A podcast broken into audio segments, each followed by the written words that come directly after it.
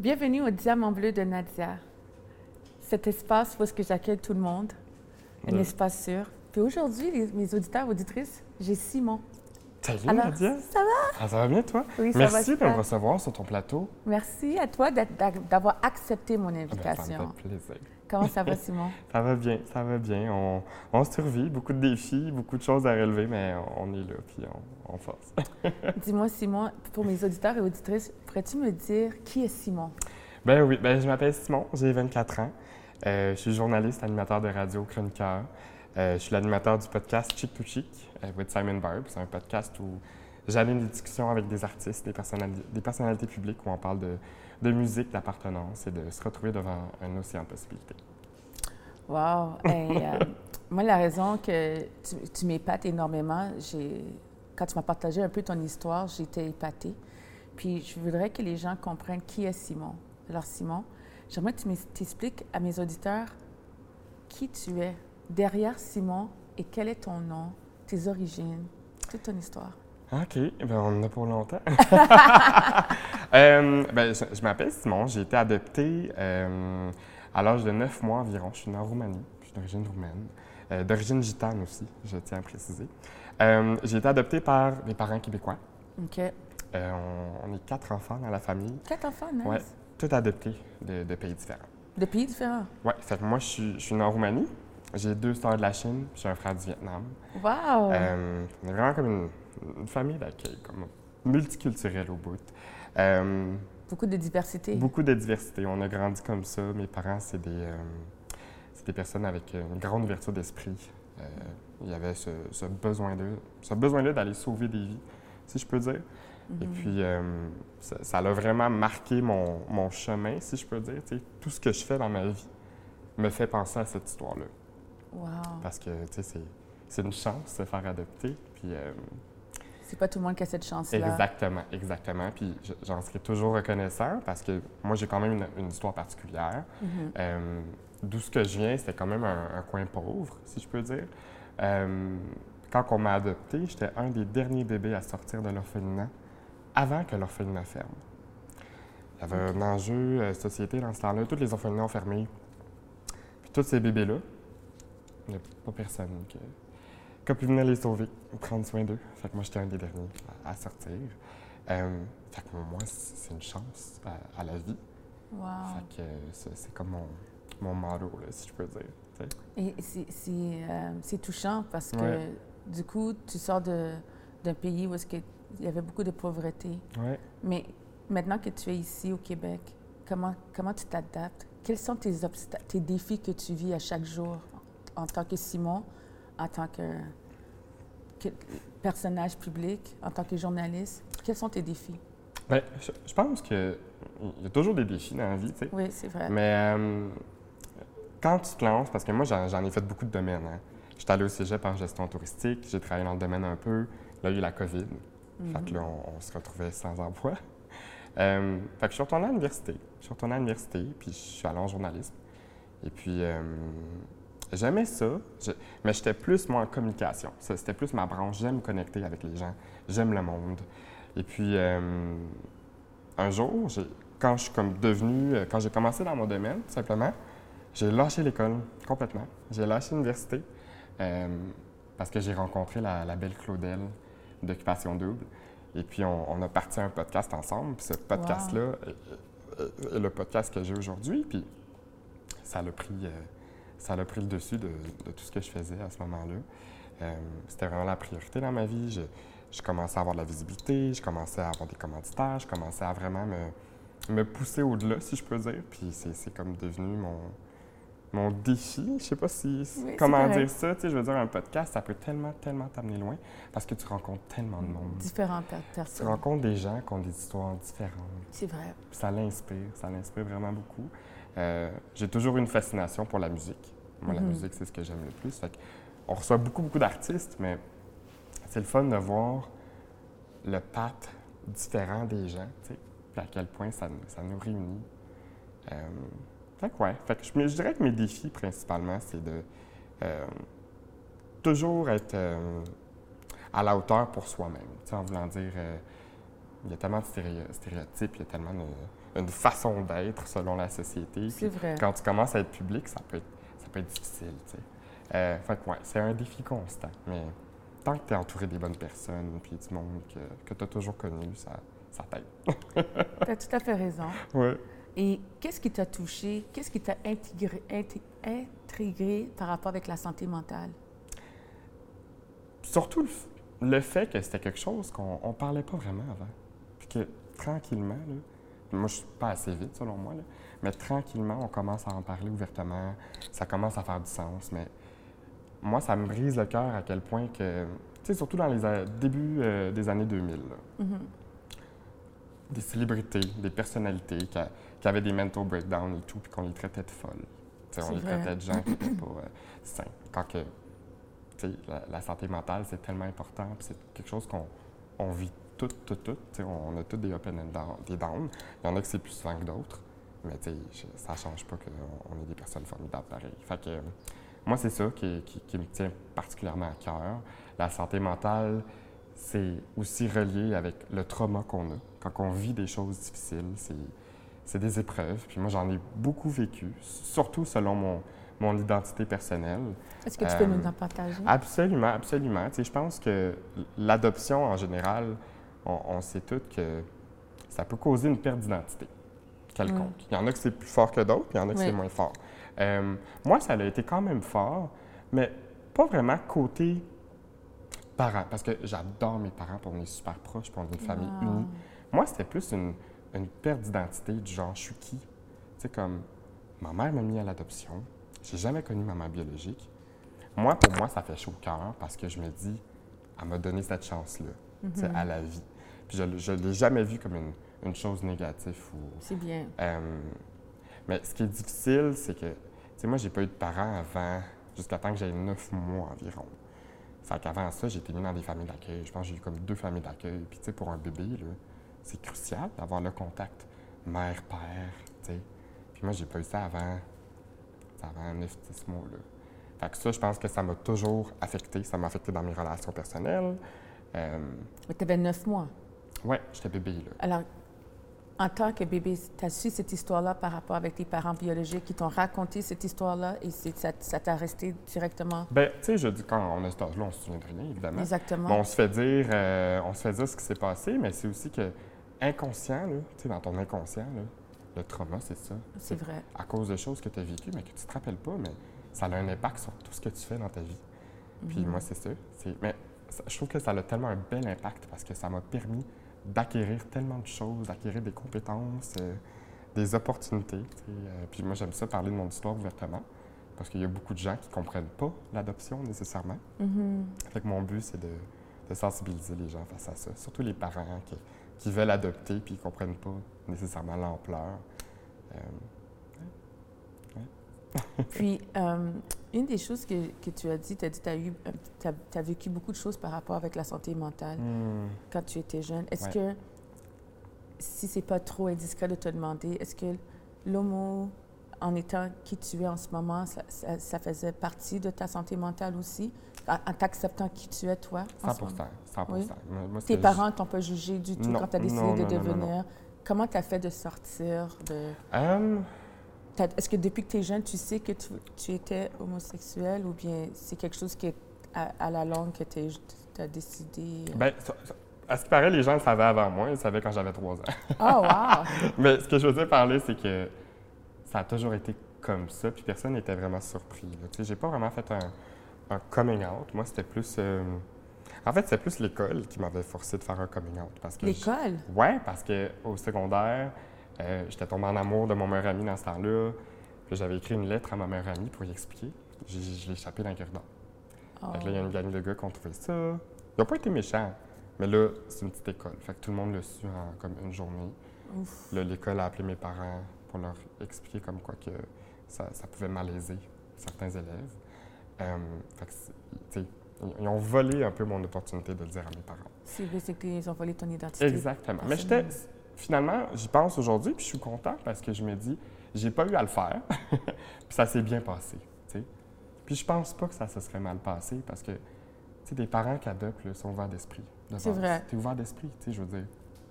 Ton enfant peut être complètement différent, puis il faut que tu l'acceptes si tu veux adopter. là. Ça C'est coûte vrai. cher. Euh, fait que ouais, ça, ça, ça a été super difficile, surtout euh, sur ma santé mentale, parce que j'avais juste 14 ans. Alors, à 14 ans, tu as décidé de, de- de t'afficher, de sortir, de dire C'est comme pas ça. évident à 13 Non, c'est 14 pas ans. Évident du tout. Ouais, On s'entend aussi que les gens vont te juger continuellement. ouais. Est-ce ouais. que tu as perdu des amis masculins? Le fait que tu as décidé de t'ouvrir comme ceci? Ouais, mais c'est quoi? C'est c'est moi aussi que, inconsciemment, qui a décidé de me délasser de ces gens-là par peur, parce que j'avais peur qu'ils me parleraient pas à cause de mon Ah. orientation sexuelle. OK. Mais c'était pas le cas, tu sais. Il y en a beaucoup qui m'ont écrit, qui m'ont dit euh, Hey, tu, tu viens plus nous voir, on, ne te voit plus, tu sais. On ne te voit pas différemment juste parce que tu es gay, tu sais. Ouais. Mais moi, dans ma peur, le petit enfant de 14 ans, là, je, je voulais pas Mm. m'associer. Puis là, j'ai ben, j'ai commencé à m'entourer de filles. tu sais, Je veux dire, puis à ce jour, j'ai entouré de plein de femmes. Mais tu as beaucoup, moi je trouve que tu as beaucoup, beaucoup de- d'enthousiasme. Ah, tu dégages beaucoup une énergie très positive. C'est gentil. C'est gentil. Moi, je regarde pas la partie que tu dis que tu es gay. Je vois le Simon avec un sourire qui Ah, marche avec, un, t'es avec une fierté. Ben, tu sais, ça fait partie de moi. Puis je veux dire, je suis pas. euh, je veux pas que les gens me voient comme Ah, Simon, le, le gay, c'est tellement plus que ça. C'est une partie de ma vie, là, comme tout le monde. là. Puis tu sais, c'est pas. euh, c'est pas de nos affaires, là, avec qui tu couches ou. C'est vraiment, ça fait partie de toi, mais de base, t'es quitté. Euh, puis moi, ça a eu un impact sur autant mon entourage, mais plus sur mes choix dans ma vie, te dis. Ah, faut de vrai les choix? Des choix. Fait que des choix de relation, des choix de, de ce que je voulais entreprendre, tu sais, je veux dire, euh, dans mes rêves. Mais ce qui était particulièrement difficile, c'était la nouvelle réalité des choses. OK. Tu sais, j'allais commencer à fréquenter des gars. euh, Est-ce que tu avais déjà fréquenté des filles avant, Ouais. avant 14 ans, Ouais, puis après, tu as juste dit non, t'aimes pas ça? ouais, j'aimais pas ça. Ben, c'était juste, tu sais, je les voyais comme mes amis, c'était comme... euh, on, on parlait pas vraiment de choses sérieuses, là. Mais euh, ça m'a changé parce que j'ai comme été un, un modèle à cette école-là pour les gens qui n'avaient pas fait leur coming out avant plusieurs années. là. Moi, j'avais fait mon coming out en secondaire 2. Secondaire 2, puis il n'y avait pas personne d'autre de gay, techniquement, à mon école, mais juste parce que personne ne l'avait dit.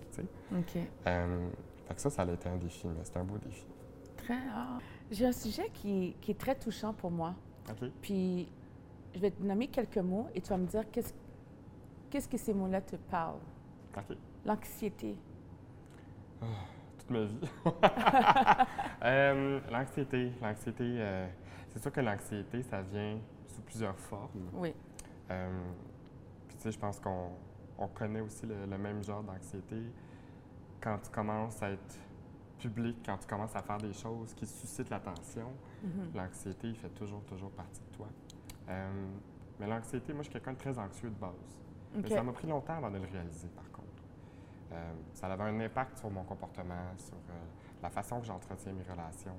L'anxiété, c'est quelque chose qui se travaille, mais c'est aussi quelque chose que c'est tellement OK d'en souffrir, si je peux dire.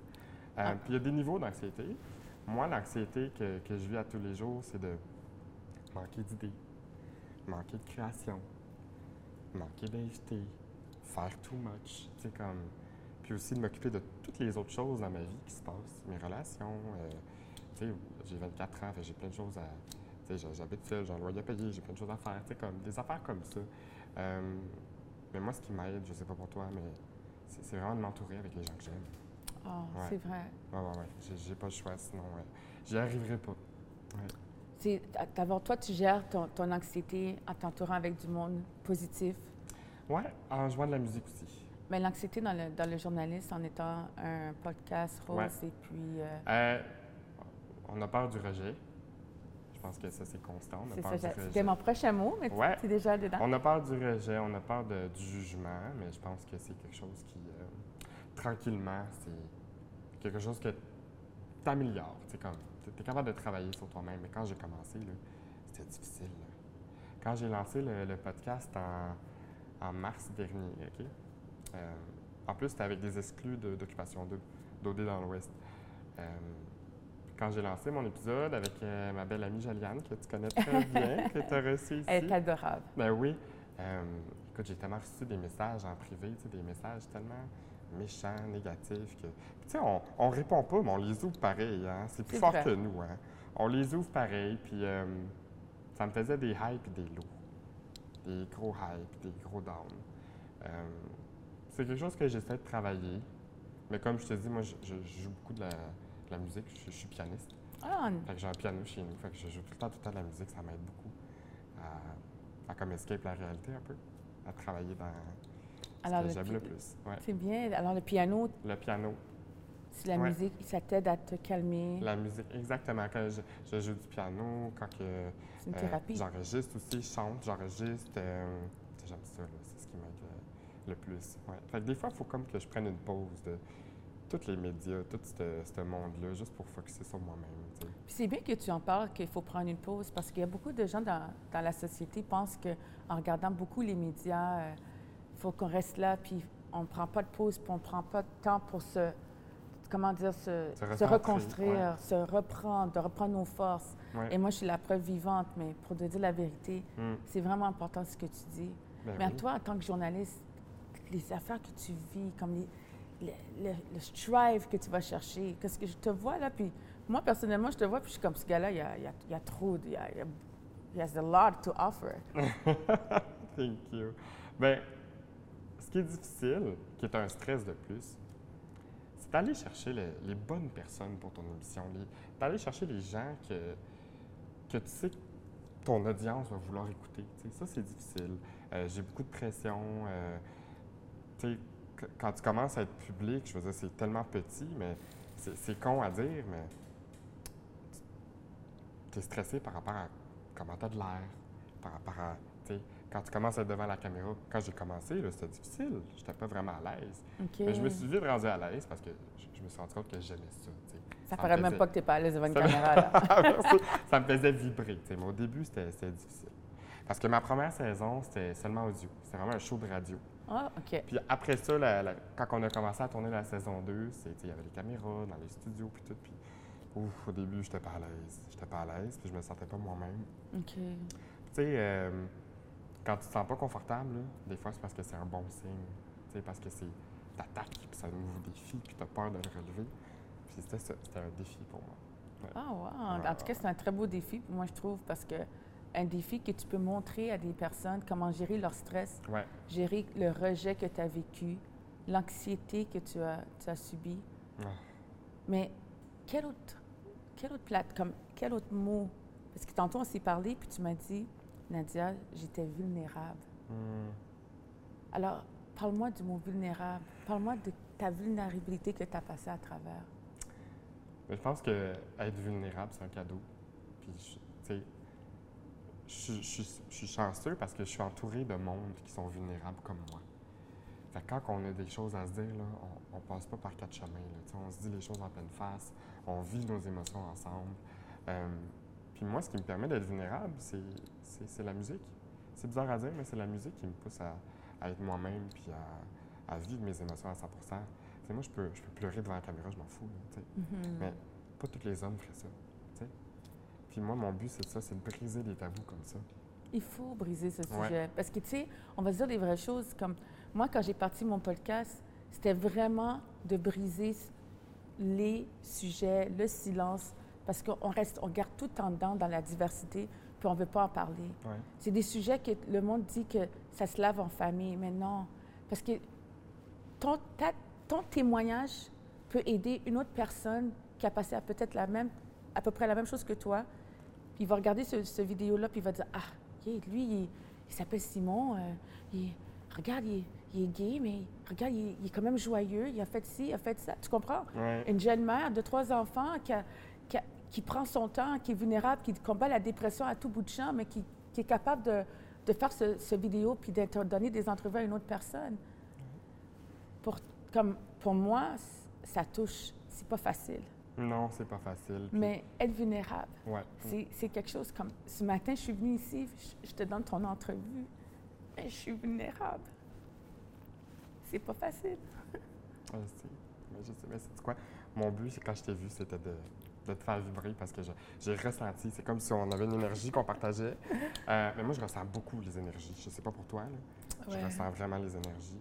Euh, en 15 secondes, là, je peux savoir si ça va cliquer ou si ça va pas cliquer. Moi, je, moi, ça me dérange pas. Que je parle dans la caméra, ma perruque tombe ou bien mes... je, je- Ouais. Je reste authentique à Il moi-même. faut rester attentif. Puis oui, si je pleure, il y a des journées que tu vas te sentir vulnérable, il y a des journées que tu vas te sentir heureuse, mais c'est correct de se sentir vulnérable et de partager Ouais. avec une personne comment on se sent. Ben oui, ben oui, 100%. Tu sais, on lâche pas prise qui qu'on est, on reste authentique à nous-mêmes, puis Ouais. on continue à faire ce, ce cheminement tout en brisant des sujets tabous. J'aime ça, puis je trouve ça beau que, que tu vis tes émotions en ce moment, parce qu'on parlait tantôt que quand on enregistre, le moment que la caméra part, là, c'est comme si you have to fake it, you have to put a smile. Puis moi, c'est ça que je devais faire pendant longtemps. Puis c'était difficile. Tu sais, je me rappelle, je textais ma mère ou mes amis, puis je leur disais, OK, aujourd'hui, j'ai un, j'ai un tournage, ça me tente pas, ça me tente vraiment pas, mais tu pars la caméra, bonjour à tous. tu sais, c'est difficile. Fait que c'est Ah. important d'être euh, authentique. Puis jamais de trop se pousser. Si t'es pas dans ta zone de confort, c'est une chose. Moi, je vois ça comme une bonne chose. Comme je t'ai dit, c'est un défi. C'est vrai. Mais si c'est- t'es vraiment pas dans ta zone de confort du tout, Là, tu peux juste dire, ah, faut que tu penses à ce qui est bien pour toi. Puis c'est ça que j'essaie d'expliquer à mes auditeurs et auditrices, à Ouais. tous ceux qui écoutent en ce moment. Tu sais, je fais cette entrevue avec toi, Simon, puis ça me touche énormément. Ce drive que tu as dans toi, qu'est-ce que tu as partagé, c'est vraiment quelque chose de... Wow, it's, it's amazing. Ah, Puis j'espère que tout ce monde qui écoute en ce moment vont comprendre parce qu'on s'entend que tout le monde va dire Hey, elle, elle commence à pleurer pendant le- son show. Non, je ne vais pas essuyer. J'ai pas honte de lâcher des larmes puis de dire qu'est-ce que je ressens. Puis qu'est-ce que toi, tu, as, tu m'as dit puis tu as partagé avec nous, ça m'a vraiment touchée parce que en tant que. Tu viens de dire quelque chose de vraiment bien. La caméra va tourner et ouf, ben oui. tu dois mettre cette- ce, ce masque hypocrite où est-ce que tu dois montrer aux gens, ah, ah, I'm good. Mais à Non. la fin de la journée, you know, Oui. toi aussi, tu as des émotions. Toi aussi, tu es un être humain. Toi aussi, tu vis ce que tu vis. Oui, and you know, everybody has their days. Puis je pense que c'est tellement quelque chose qui est tabou dans les médias. Ouais, On c'est très peut tabou. pas- on peut pas avoir, on peut pas vivre nos émotions, tu sais. Surtout si, euh, surtout si t'es un gars. Ça, c'est encore plus. euh, Ouais. Mais, tu sais, pour moi, c'est, je, pousse les gens à être authentiques. Je veux dire, tu sais, les plus grands dans cette carrière-là, ils pleurent devant la caméra, ils s'en foutent, là. Je veux dire, Oprah, Ellen, ils pleurent, là, tu sais. Je veux dire, c'est correct, il faut que tu pleures. C'est authentique. Puis, euh, mais avant, j'avais peur de montrer mes émotions. Avant, tu avais Ouais, peur? avant. Alors, qu'est-ce qui, t'a- qu'est-ce qui a déclenché de vouloir briser ce, ce sujet tabou que tu es capable de maintenant montrer tes émotions? Quand je me suis rendu compte qu'au final, t'as pas besoin d'impressionner personne.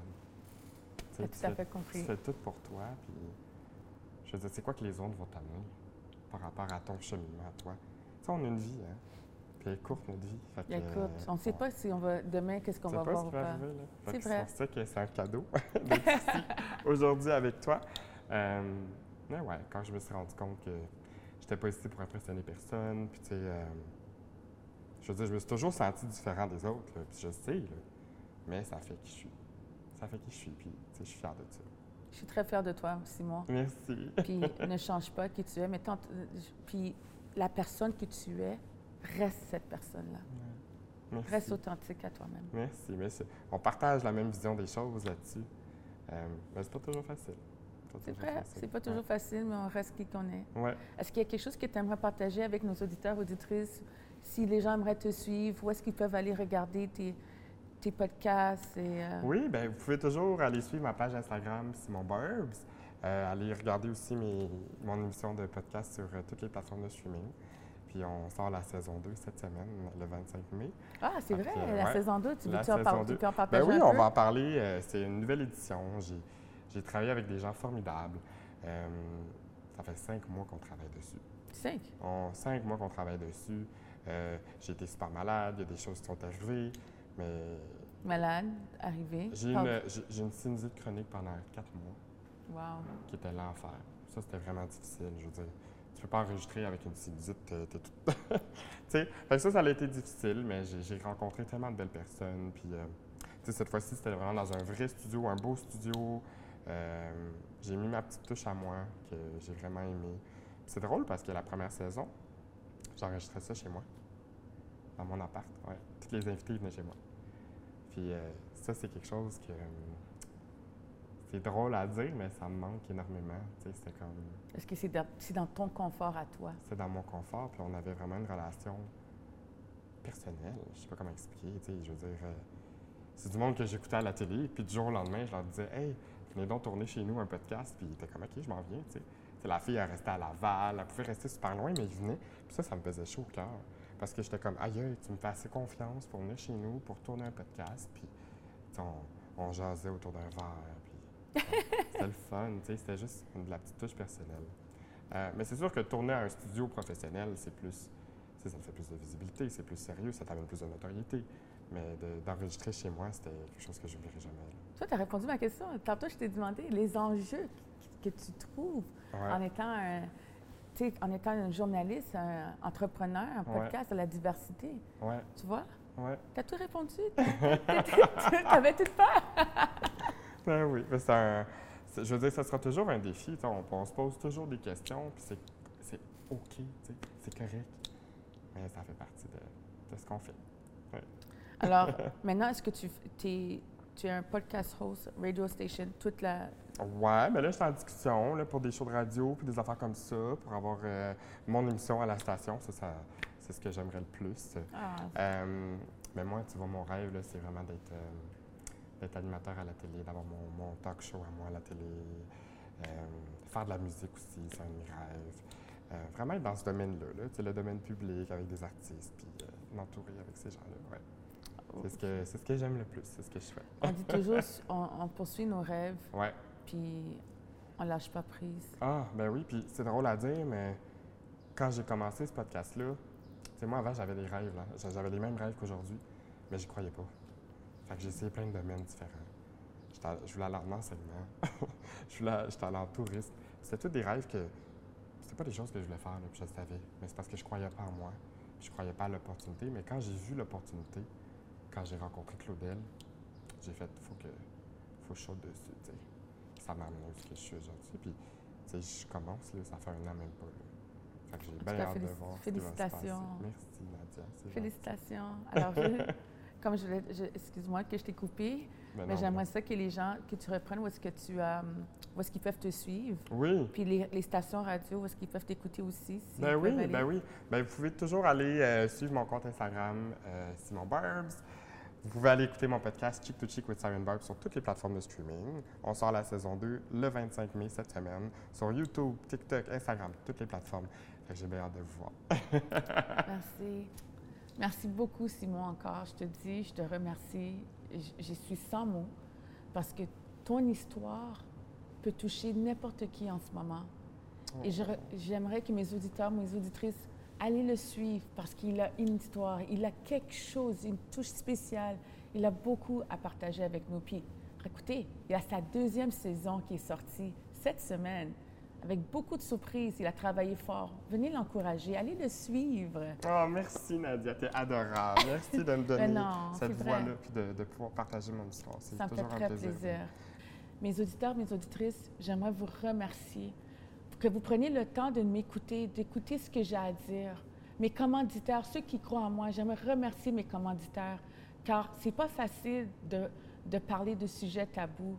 C'est pas facile d'être vulnérable. Je, je, vous dis franchement, je suis très vulnérable aujourd'hui. Je l'ai partagé, mais je suis fière de qui je suis. Je vais rester authentique à moi-même. Vous écoutez cet épisode, vous allez voir, on brise ce silence tout ensemble et on continue. On se voit la semaine prochaine. Bye.